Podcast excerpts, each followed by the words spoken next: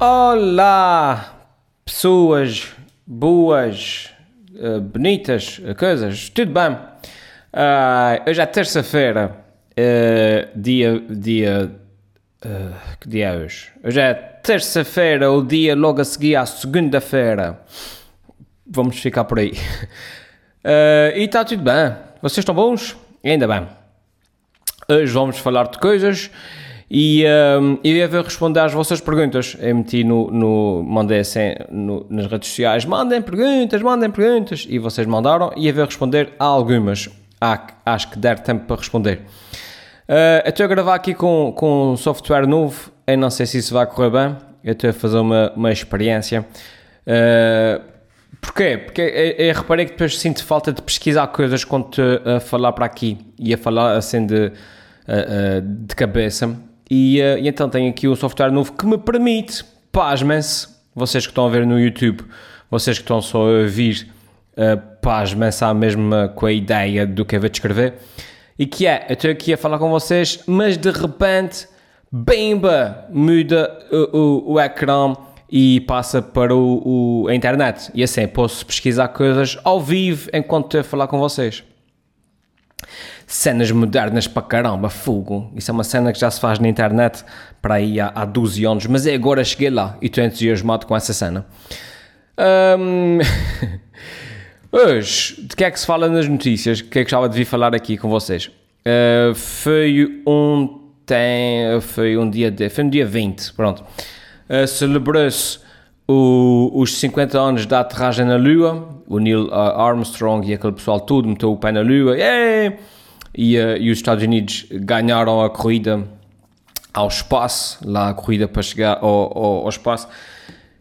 E eu, desde muito eu sou uma pessoa, como vocês já devem, quem, quem segue isso aqui já sabe há algum tempo, eu sou uma pessoa que gosta de.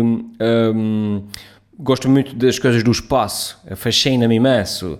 Eu, eu, gosto de ler sobre o espaço, gosto de ver programas sobre o espaço, tudo que tem a ver com exploração espacial, tudo que tem a ver com aprender eh, tipo planetas, buracos negros, uh, supernovas, essas coisas assim, eu, passo-me com isso, eu acho fascinante. E, e eu, desde muito cedo, uma coisa em mim que sempre me fez muita confusão. Um bocado aquela sensação que eu tinha quando estava na catequese. Um, e, a, e a catequista estava a explicar coisas. Tipo, a catequista dizia assim: E então, imagina, o Adão e a Eva foram os primeiros, mas depois a serpente e tal, e a maçã e coisa, e Deus disse: agora lixa-te e vá-te embora, e vão-te embora. E depois do Adão e Eva nasceram as pessoas todas e não sei o quê. E é desde muito cedo que surgiam logo perguntas de cariz eh, prático na minha mente, como por exemplo: espera aí, se o Adão e a Eva foram os primeiros, eles tiveram eventualmente um filho ou uma filha com quem é que esse filho ou essa filha depois não, fizeram os seis filhos. Só podem ter feito com o pai ou com a mãe. Isso é muito estranho. E às vezes, uh, na minha inocência, perguntava essas coisas à catequista e ela, pronto, ela, coitada, ficava assim meio, meio rascada Uh, até que depois, depois tornava-me chato e inconveniente, né? Eu lembro perfeitamente. Ela depois dava-me aquelas respostas tipo, é porque Deus quer. Vocês estão a ver que uma pessoa fica tipo, não, não me respondo. Uma vez eu lembro perfeitamente. Eu já, volto, já à cena do espaço, mas é só para vocês perceberem o tipo de, de raciocínio. Uma vez eu lembro perfeitamente, estava na catequese e a professora, a catequista, estava a explicar a arca de Noé, não sei o quê, e eu comecei logo a pensar no aspecto prático da coisa. Tipo, senhora, senhora, posso fazer uma pergunta assim? Mas tinha animais de todas as espécies na arca. Todas as espécies, um casal. E fogo. Mas antigamente não havia aviões nem nada. Como é que o, o Noé foi buscar animais que só existem na Austrália, por exemplo?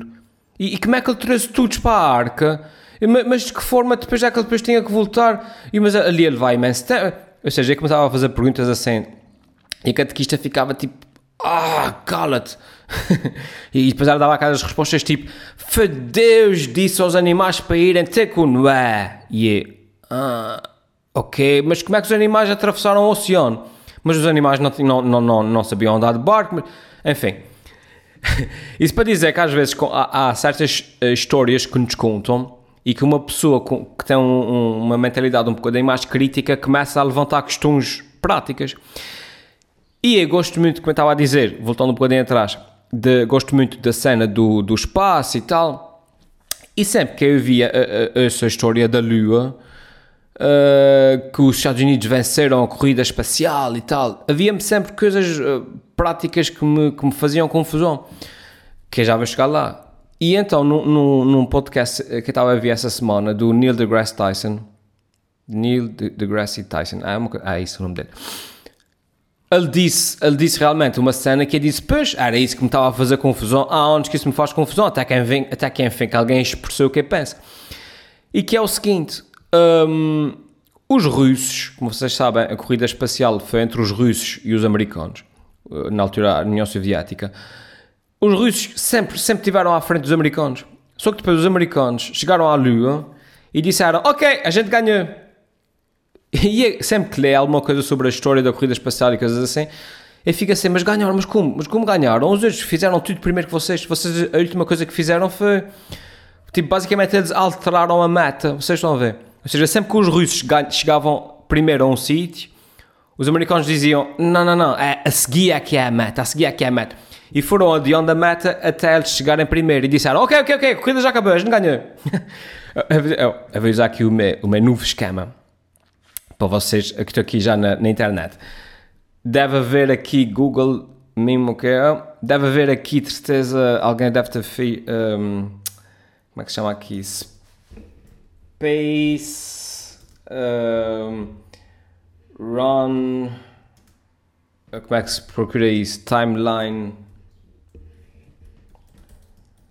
Não é Space Run, Space Race Timeline. Será que, será que assim dá? Timeline of Space Race. Será que é isso? Que é para vos dar uma aqui, uma. para vos explicar mais ou menos o que é que quero, que é que eu estou a explicar. Exatamente. Olha. Uh, olha, boa. Ou seja, nós temos aqui uma, uh, uh, digamos, a, a, ordem cronológica, aquilo que foi a corrida espacial, certo? E então, os russos foram os primeiros a lançar o primeiro míssil balístico intercontinental. A seguir, os russos foram os primeiros a lançar o primeiro satélite artificial, que foi o Sputnik. E foram os primeiros a receber sinais do espaço. Os russos foram os primeiros a lançar o primeiro cão um, ao espaço, a Laika. E acho que a Laika não voltou viva, coitadinha, não, ficou lá em cima. Ainda deve estar lá em cima, acho eu. Os russos foram os primeiros, em 1959, foram os primeiros a criar uma, um, um carro lunar. E foram os primeiros a detectar uh, o vento solar. Foram os primeiros a conseguir meter um, um objeto feito pelos homens numa órbita heliocêntrica. os, os russos foram os primeiros a, a conseguir o primeiro impacto na Lua, hein? E foram os primeiros a tirar fotos do lado, uh, chama-se o lado escuro da Lua, mas aquilo não é o lado escuro, então, o, lado, mais longe da Lua. Os russos foram os primeiros a conseguir a colocar animais e plantas no espaço que voltaram vivos. Hein? Ou seja, mandaram um animal uh, e regressar vivo uh, para o espaço. E tem aqui uma série de coisas. Uh, os russos conseguiram isso, conseguiram aquilo fizeram o primeiro voo planetário. Fogo, mais. Eu não sabia que eles tinham feito isso por acaso. Os russos foram os primeiros a fazer um voo no espaço com pessoas. Exatamente, isso a gente sabe etc. Queria vir mais para a frente, que isso a gente já tem em 1966 ainda. Os russos conseguiram o primeira aterragem neutro, exatamente, os, olha, os russos já conseguiram, não sabia, a primeira aterragem neutro corpo celestial, nesse caso a, a Lua, com o Luna 6, o Luna 9, a nave Luna 9. Até que Oh, os russos até conseguiram, em 1969, a primeira troca de tripulação no espaço. E depois, depois disso tudo, em 1969, os americanos chegaram à Lua e disseram: Ok, ok, ok, a gente finalmente fez uma coisa primeiro, a gente ganhou. Chegamos, ganhamos. Ou seja, como eu estou a dizer, é uma coisa que a gente dizer tipo assim: vamos fazer uma corrida daqui, uma corrida de 100 metros. A gente começa a corrida e eu chego aos 100 metros. E nisso o meu, o meu adversário passa por mim e diz, diz: Não, não, não, era 120 metros. E eu, ok, começa a correr, passo por ele, chega aos 120 metros. E, e ele passa por mim outra vez e diz: Não, não, não, era 140 metros. E por aí foram, até que finalmente nos 215 metros ele chega, chega finalmente primeiro que eu e diz: Ok, acabou a corrida, ganhei. e é fogo. Enfim. E essa é a história da exploração. Essa, e, e, e, como eu estava a dizer quando comecei, isso era uma coisa que sempre me fez um bocado de confusão e, e eu nunca soube muito bem expressar. Porque eu, no meu cérebro eu pensava sempre: fogo, mas espera aí, mas os outros até mandaram o, o o primeiro homem para o espaço, mandaram o primeiro animal, foram e vieram, mandaram um míssil para ali, mandaram tudo. Porquê? Porque é que a corrida acabou na Lua? Até porque houve coisas depois disso, não é? Até, tipo, eles tiveram a primeira estação espacial, os russos, lá, a, a Mir, tiveram, mas porquê é que a corrida acabou na Lua? Tipo, e então isso tem a ver com, com acho eu, até pode ser que algum de vocês me consiga explicar isso melhor, mas deve ter a ver com um, com a comunicação social, ou seja, na altura a, a Rússia e a União Soviética não tinha comunicação social, era, não sei, era muito fechada sobre si e os americanos eram muito mais abertos ao mundo. E os americanos gritaram ganhamos, ganhamos, e os outros não responderam e, e, e, fica por aí mesmo. E nos livros de história eles ganharam, não sei, não sei. Mas, é, mas pronto, era uma coisa que sempre me fez confusão e que eu gostava de partilhar com vocês agora. Está bem? Outra coisa que eu estava a ver aqui, antes de, de passar para a cena da Lua, quando eu abri aqui o meu computador, aparece-me o site de, de notícias, o Observador, e a primeira coisa que me apareceu foi nova pista no desaparecimento de Emanuela Orlandi, que depois fui pesquisar e aparentemente é uma rapariga que desapareceu em 1983, uma coisa assim. E aparentemente houve uma pista anónima de que os ossos dela podiam estar num, numa cripta no Vaticano. E os senhores o que é que fizeram? Disseram: Ah, vamos investigar essa cripta no Vaticano. E o que é que para investigar uma cripta, o que é que se tem que fazer? Nós temos que abrir a cripta, não? E eles abriram a cripta e não é que encontraram lá dentro ossadas de dezenas de pessoas. Tipo, fogo, isso é altamente creep. Isso é mesmo uma cena de a filme. Vocês estão. É, Olha, milhares de ossos foram encontrados numa cripta que se julgava vazia no cemitério do Vaticano. Mas como assim? Em busca de, de Emanuela Orlandi, mas a investigação descobriu dois ossados com restos mortais de dezenas de pessoas debaixo do chão dentro do cemitério. Eles agora vão, vão obviamente, vão investigar, blá blá blá blá blá. O Vaticano autorizou a exumação dos túmulos de Oh não, isso é outra conversa. Ok, blá blá blá blá blá. Ok. Ou seja, eles descobriram ossos. O, o, o, o Vaticano deve ter uma história do, do Corisco. Até acredito que tenha havido, imagina, um, um, padre qualquer serial killer que andava para aí a matar muitos de pessoas e, e ia esconder os corpos na, na cripta só que provavelmente na altura nem sabia, nem se conhecia muito bem o conceito de serial killer, como para além disso era padre, e por isso o Vaticano simplesmente me deu o padre de paróquia, disse, ah, amigo, já mataste muita gente aqui, agora vai matar gente ali para, para o sul de Espanha. e agora tem lá muitos doces, muito estranho. Uma vez contaram-me uma história macabra que aconteceu, que aconteceu cá também. Para quem, quem é de cá vai reconhecer os sítios, quem não é, enfim, espero que seja interessante. Mas já explicaram uma vez, pá, que antigamente havia cá em São Miguel, entre alguns dos, das maiores igrejas e conventos, havia ligações subterrâneas. Imagina, entre a igreja do colégio e a igreja da matriz. Havia túneis que ligavam a isto tudo, que os padres construíam na altura por causa das, hum, de, dos ataques dos piratas, para andarem a, a, a, passar os euros para cá e para lá, uh, de igreja para igreja, e para esconder as coisas, etc. E depois, como é óbvio, e tratando-se de conventos, uh, e tratando de padres e freiras e coisas assim, uh, os túneis depois serviam para este tipo de encontros, know what I mean. E então, muito recentemente, quando estavam a, a, a tapar as túneis por causa de, de, de, de, prédios que iam ser construídos em cima e coisas assim, acho eu, uh, foram encontrados, encontrando tipo ossos lá embaixo, tipo ossos de bebés, vocês estão a ver. Então chegou-se à conclusão que antigamente havia muitos de freiras que haviam de, que deviam andar metidas com padres e aquilo era nascer bebés com, uma, com fartura e obviamente que não podiam e, e, e a solução deles era andar uh, enfim, tratados bebés e, e, enterrados ali nos túneis, que horror. É, é, enfim. Uh, por isso espero que descubram o que é que se passa aqui um, ehm, com, o, com os senhores lá na, no Vaticano, porque isso parece-me tudo muito estranho. Digo-vos já que isso parece tudo muito estranho. Deixem-me desligar aqui. Olha, já vi, essa cena do pesquisar, essa cena do pesquisar enquanto eu estou a falar é bem fixe, pá, que dá-me aqui logo uma outra bagagem de coisas para falar e posso mostrar a vocês se estiverem no, se estiverem no YouTube, podem ver outro tipo de, de imagem. Se estiverem a ouvir, ao menos ouvem-me a falar com mais, mais certeza sobre as coisas que eu estou a falar. E agora, muito rapidamente, vamos eh, responder aqui algumas perguntas que vocês me mandaram. Uh, isto tem aqui uma série. Ui, vocês mandaram para caramba. Uh, espera aí. Uh, preciso não esquecer que vocês mandam-me sempre perguntas meio estranhas porque não percebem o conceito de podcast.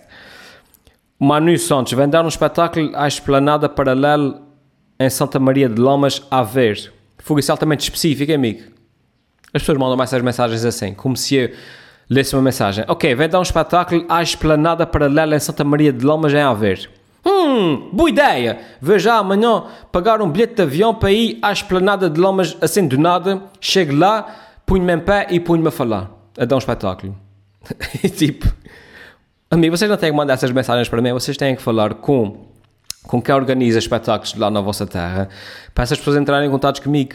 Eu não posso simplesmente sair de São Miguel para ir para a ver dar um, um, falar no, na esplanada de Lamas, de, de, Santa Maria de Lamas. Mas obrigado por convite, amigo. É, eu fico feliz por, por quereres que vai. Uh, Ruben Medeiros, por que decidiste fazer vídeos para o YouTube? Abraço. Fazem-me essa pergunta muitas vezes e eu já respondi a esta pergunta muitas vezes, mas eu posso responder aqui de forma muito rápida. Uh, eu, comecei a fazer vídeos para o YouTube sem saber que estava a fazer vídeos para o YouTube, basicamente. Porque o YouTube, antigamente, quando eu comecei, em 2006, 2007, não era o YouTube que nós conhecemos hoje.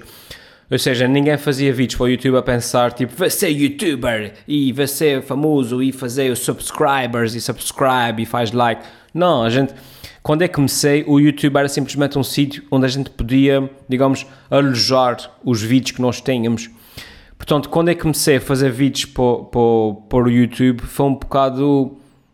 Eu não comecei a fazer vídeos para o YouTube, eu comecei simplesmente a pôr vídeos no YouTube, porque era um sítio onde se podia meter vídeos no YouTube. E, e depois comecei a, produzir original, uh, conteúdo original, basicamente porque eu sou uma pessoa que gosta muito da parte técnica de fazer vídeos, da parte da edição, da parte da gravação, da parte dessas coisas. E aí comecei a fazer vídeos basicamente para experimentar software e não tanto para eu aparecer, para ter reconhecimento, para me conhecerem. Foi mais para experimentar software que que gostava de experimentar e de testar. E depois comecei a fazer, por exemplo, o, se a Guerra das Estrelas fosse feita nos Açores, basicamente foi para experimentar o GarageBand, que é um software que vem no, no, no, nos Macintosh nunca foi com a ideia de isso vai, vai fazer sucesso e vai ser viral e coisas assim. Não foi. Eu experimentei o software, meti depois no YouTube para mostrar ao pessoal e aquilo pegou. Portanto, a motivação antig antigamente, uh, quando eu comecei, a motivação, a motivação que, que, nós tínhamos para fazer vídeos é diferente da motivação que o pessoal hoje em dia tem. Nós fazíamos porque gostávamos, porque na altura nem, havia o conceito, nem havia a ideia de que uma pessoa podia ficar famosa a fazer vídeos para o YouTube, eh, uma pessoa fazia só porque gostava e depois se pegasse, pegou, se não pegasse, não pegava e foi isso que aconteceu comigo. Uh, portanto, coisa e tal. Uh, mais, uh, o Rei Silva, onde moras? Uh, em São Miguel. Uh, que é mais? Onde moras? Outro, Rodrigo Barbosa, quando é que vens dar um show ao Porto? Amigo, quando, quando me convidarem. Verónica, quando volta o Doutor Amor? Para quem não sabe, eu faço uma brincadeira no Instagram em que tenho uma fotografia de, de eu estou vestido de, de médico E eu lembrei uma vez, eu lembrei-me de fazer. O doutor Amor chegou, peçam-me conselhos amorosos. E as pessoas escrevem perguntas, às vezes é sério, às vezes é brincadeira, e obviamente que só dou respostas parvas. E, um, e como tal, uh, e depois aquilo ganhou tração e é uma coisa engraçada que eu faço de vez em quando, então dou conselhos amorosos às pessoas. Portanto, sigam-me no Instagram se quiserem ver o Doutor Amor um dia desses, está bem? Cathy, podes fazer mais encontros com fãs? Olá, Cathy, eu costumo fazer encontros com fãs, não me lembro. Ela diz, podes fazer mais encontros. É encontro, encontro os meus fãs por, por acidente, mas nunca fiz nada de propósito. Até, até porque tenho a certeza absoluta que se eu fizesse uma cena assim, pessoal, amanhã, meeting com fãs, portas da cidade, às três e meia. Eu chegava lá e ficava lá sozinho. Eu aposto o meu tomate esquerdo que não parecia ninguém. Portanto, enfim. Uh, mais, LMB15. Eu não sei o que é um podcast. Olha, uma boa oportunidade para, para descobrir, amigo. Rapazinho da Blica, o meu amigo Nuno uh, pergunta opinião sobre La Casa de Papel. É rapazinho da Blica, ainda não tive tempo de ver, ainda não consegui ver um episódio que seja. É fixe, essa, é fixe, e se a Casa de Papel fosse feita nos Açores e ainda nem sequer vi, vi a série. Ah, ah, tenho que ver, porque a gente fala bem. Isso é um bocado aquela lógica do, do tipo, quando é que comecei a ler o Código da Vinci, é andei a fazer ali um bocadinho de resistência. Vocês estão a ver lá e de, ah, fogo, isso é uma cena comercial, não sei o quê, agora o Código da Vinci. Até que chegou um ponto que eu disse, bem, fogo, se, se 3 milhões de pessoas dizem que o livro é bom, alguma coisa há de ter bom, de, alguma coisa há de ter de, de bom, não é? Portanto, lá li o livro. E o mesmo se passa agora com a Casa de Papel, que é eu não tenho a mínima curiosidade para ver aquilo, mas agora chega um ponto que toda a gente diz que aquilo é bom, que é, agora também quero ver se é bom, não é? Portanto, em breve vou ver e depois eventualmente falo sobre isso aqui. Uh, gostas de estar em São Miguel? Eu já respondi a essa pergunta, gosto muito e já expliquei porquê. Como tens tanta graça, diz a Clara Nunes, és o melhor youtuber que eu já vi neste mundo. Até a minha mãe gosta dos teus vídeos. Okay, isso não é uma pergunta, mas fico feliz porque a tua mãe gosta dos meus vídeos, porque uh, o meu público-alvo é a mãe das pessoas. Porque eu sou, sou um gajo que gosta de milfos e tal. Obrigado, Clara. Leonardo Betancourt, quantos anos tens? Olá, Leonardo vê-se logo que tu és um fã acérrimo meu e que vês todos os meus vídeos, porque ainda há pouco tempo eu fiz um vídeo sobre isso. Uh, portanto, vai atrás e procura no meu canal de YouTube que eu respondo a isso tudo. Mas, uh, quando é, Sara Freitas, quando é que é o próximo encontro contigo? Fogo, vocês estão a falar, eu nunca fiz nenhum meeting. Vocês dizem que há para aí há um, uma cópia do Alfimed a, faz, a fazer meetings com, com fãs e o pessoal pensa que sabe. Pessoal, os meus meetings já nas minhas atuações. Vocês apareçam nas atuações e, uh, e a gente vê-se lá, tá bem? Uh, Bradford, como é que és tão requém? Ah, amiga, isso é só aqui na câmara. Ao vivo não sei se tão requém. Tens animais de estimação? Olá, Xavier. Eu já falei sobre isso aí há um ou dois podcasts onde eu falo sobre uh, a coisa de ter animais. Vá lá ver. Uh, mas não, uh, de momento não tenho animais de estimação. Sara Silva, não é uma pergunta, mas eu sou um grande fã, uma grande fã, continua com o excelente trabalho. Obrigado. O Martim, como é que te tornaste assim tão cómico? Pergunta o Martim Correia. Olá Martim, como é que eu me tornei tão cómico? Uh, Martim, eu acho que a minha história de, da minha comicidade uh, é, muito, é, é, um bocadinho comum a, a todas as histórias das pessoas que fazem comédia e que é eu quando era mais novo, na minha adolescência, eu não era bonito, não era, não era vistoso, não era assim uma pessoa que, que fosse extrovertido, ou seja, não tinha nada a meu favor. Um, mas eu descobri muito cedo que havia, havia uma coisa que eu conseguia fazer e que era fazer as pessoas rir. Um, e quando eu percebi isso, comecei a trabalhar nessa, digamos, nessa, nessa minha vertente, porque era a minha única arma Uh, por exemplo, eu, tinha, eu tive eh, algum problema com bullies também, e uma das coisas que eu descobri muito cedo que dava certo, como era uma arma de defesa, que era quando eu, eu conhecia um fulano qualquer que eu reconhecia nele o potencial dele de ser bully, a primeira coisa que eu fazia, por exemplo, era debitar uma certa piada sobre mim. Vocês estão a ver? Tipo, eu falava sobre o fato de ser gordo, dizia piadas sobre o fato de, de, do meu cabelo ser assim, dizia piadas sobre o fato de, de, de, de do meu peso ser assim, e, e, fazia muitas piadas como forma de esvaziar a conotividade negativa daquilo que eles podiam usar contra mim, vocês estão a perceber? A lógica era, se eu fizer muitas piadas sobre o fato de eu ser gordo, o Billy já não me vai querer chamar de gordo porque ele sabe que isso não me afeta. Um, e era isso, e, é, e, foi assim muito cedo que eu comecei a desenvolver um, o meu sentido de humor. Uh, era também a minha única arma que eu tinha para, para, para digamos, um, uh, impressionar as meninas, não é? Uh, porque elas não, não vinham ter comigo pela minha linda aparência, uh, mas, mas eu percebia que se as fizesse rir, elas gostavam de estar comigo.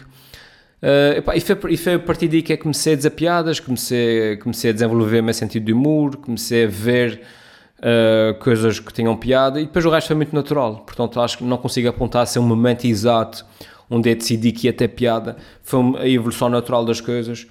E, uh, e olha, e hoje estou aqui. Uh, muito feliz a dizer as minhas piadinhas para vocês. Pessoal, tem aqui mais uma certa pergunta, mas eu já estou com 26 minutos, acho que já é suficiente. Uh, espero que tenham gostado deste episódio. Uh, não se esqueçam de, se gostaram, de dizer aos vossos amigos que vêm podcasts que há um, um, um Totó que faz podcasts e que diz coisas que de vez em quando têm alguma, algum interesse. Uh, e é basicamente isso.